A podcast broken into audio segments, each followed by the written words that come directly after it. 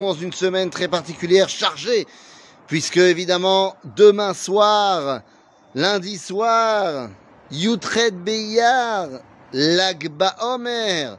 Et là, je voudrais rentrer tout de suite dans une question, dans une problématique importante. Est-ce que l'Agba Omer, c'est un jour de Simcha, ou alors est-ce que c'est un jour de deuil dû à la Iloula, à la mort de Rabbi Shimon Bar Yochai. Alors, les amis, deux secondes. Pourquoi est-ce que je pose la question? Tout le monde sait que c'est un jour de Simcha. On va faire la fête, ça va être la folie, la Medoura, tout tata. Mais en vrai, il y a des questions à se poser.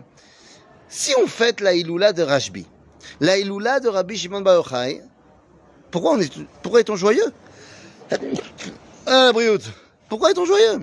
Effectivement, il y a des rabbinim lorsqu'ils décèdent, eh bien le jour de leur mort est un jour de jeûne.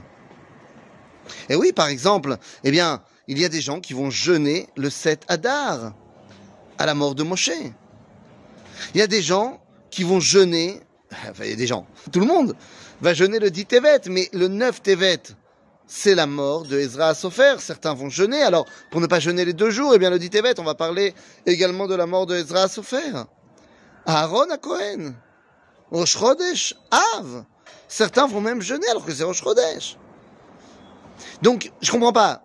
La mort d'un tzaddik, c'est l'occasion de jeûner ou c'est l'occasion de Iloula et c'est parti, on mange jusqu'à n'en plus finir? Où est-on? Eh bien, en vérité, il y a une grande différence, nous explique Rabbi Tzadok à Cohen Miloublin, qu'il y a une grande différence entre un tzaddik qui est un tzaddik de la Torah écrite et un tzaddik de la Torah orale.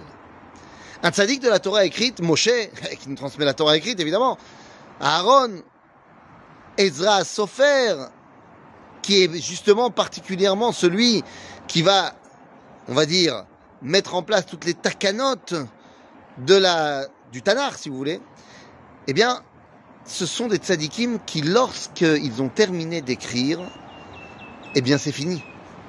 C'est passé. Et donc, finalement, leur Torah s'arrête avec eux. Alors vous allez me dire, mais Moshe, il n'est pas que Torah chez Birtav. Nachon, mais Moshe, c'est quand même lui l'instigateur de, Torah chez Birtav. Alors que Torah orale, eh bien la Torah orale, en vérité, elle commence après la mort de, du rabbin qui l'a enseigné. Puisque c'est là qu'elle commence à influer dans le monde.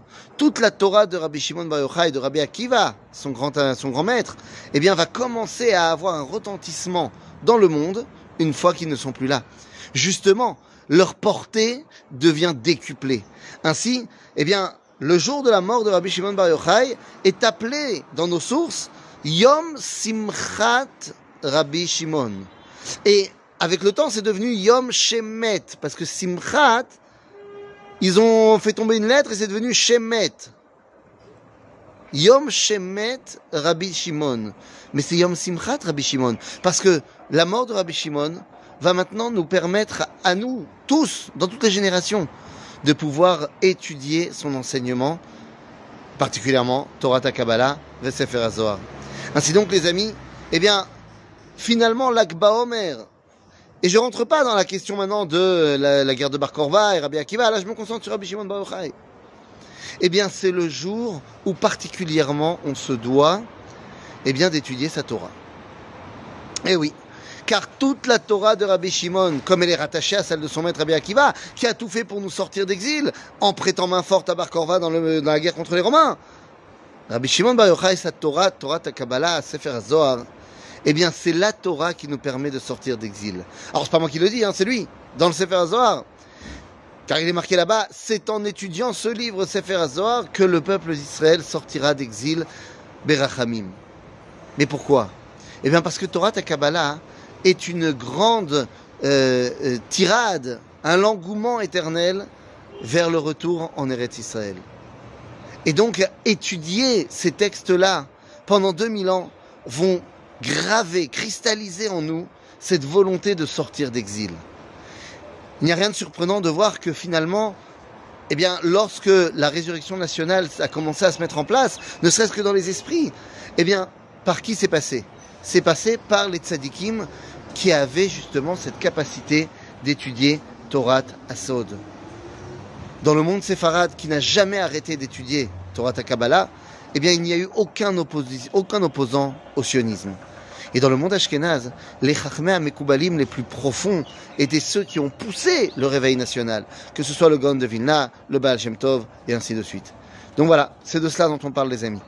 L'Akba Omer, c'est le moment où nous devons nous rattacher à l'enseignement de cette Torah profonde qui nous permet de retrouver notre dimension nationale, notre dimension de connexion avec la terre d'Israël et donc notre dimension de connexion avec Akadosh Baruch et son dévoilement dans l'histoire.